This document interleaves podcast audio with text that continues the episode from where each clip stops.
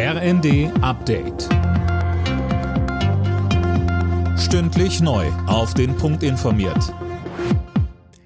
Ich bin Dirk Jostes. Guten Tag. Russlands Präsident Putin reagiert auf die jüngsten militärischen Erfolge der Ukraine und hat eine Teilmobilmachung der Streitkräfte angekündigt. 300.000 Reservisten sollen eingezogen werden, um in der Ukraine zu kämpfen. Mehr von Daniel Bornberg. In einer Rede an die Nation sagte Putin, Russland werde alle verfügbaren Mittel einsetzen, um sein Territorium zu schützen.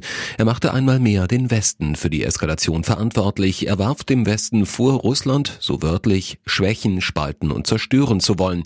Der russische Verteidigungsminister Shoigu äußerte sich ähnlich. Er sagte, dass sein Land nicht so sehr gegen die Ukraine, sondern gegen den Westen kämpfe.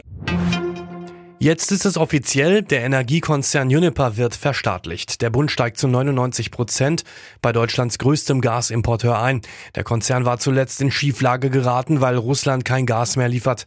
Dazu sagte Wirtschaftsminister Habeck. Insgesamt haben wir die Situation ganz gut bewältigt, aber für Juniper hat sich die Situation dadurch deutlich dramatisiert. Juniper hat einen Anteil in ihrem Portfolio von 50 Prozent aus russischem Gas und steht für 40 Prozent der deutschen Gasversorgung. Trotz der Verstaatlichung Junipers will Habeck an der geplanten Gasumlage festhalten, zumindest vorläufig. Wie können die Unternehmen wegen der stark gestiegenen Energiekosten entlastet werden? Dazu berät der Bundestag heute in einer aktuellen Stunde. Die hat die Unionsfraktion beantragt.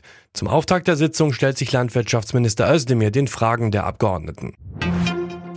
Gute Nachrichten für Filmfans. Die Verleihung der Golden Globes wird im kommenden Jahr wieder im Fernsehen übertragen. In diesem Jahr wurden die Filmpreise ohne Publikum verliehen. Grund waren die Pandemie und Rassismus sowie Sexismusvorwürfe gegen die Organisatoren. Alle Nachrichten auf rnd.de